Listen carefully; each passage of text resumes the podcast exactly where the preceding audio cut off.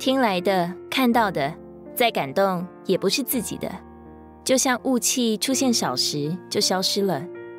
我们有时总是觉得别人声言也丰富，唱诗也动听，见证也明亮，而自己却总是软弱的可怜，于是就心甘情愿的只尽耳朵的功用，只听，只做旁观者。这样似乎很稳妥，却渐渐的埋没了自己的功用。这是主所恨恶的。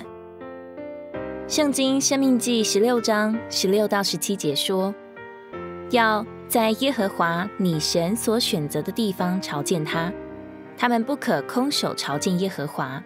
个人要按自己的力量，照耶和华你神所赐的福，奉献礼物。试着在聚会中讲一讲，说一说。”尽管紧张结巴，可能没有人懂，但是主懂；可能没有人放在心上，但是你为主说过的话，岂不是已经深深的烙在自己的心上了吗？在聚会中，我们越沉默，就会越受压，越没有安息。尽管我们可以找出千百个理由说服自己，但是在我们里面的圣灵是绝不允许我们做个闲站的肢体。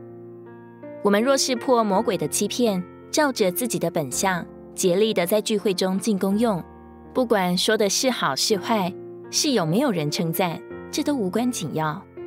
重要的是，我们会亲身经历到，越说话就会越有可说的，并且越说话就会越刚强，越喜乐。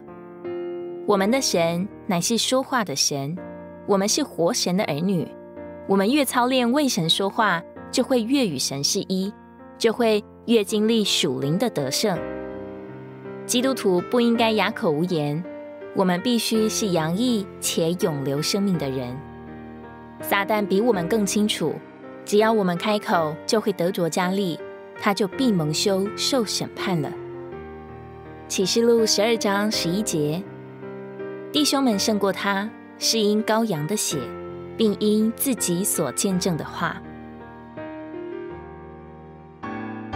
如果你喜欢我们的影片，欢迎在下方留言、按赞，并将影片分享出去哦。天天取用活水库，让你生活不虚度。我们下次见。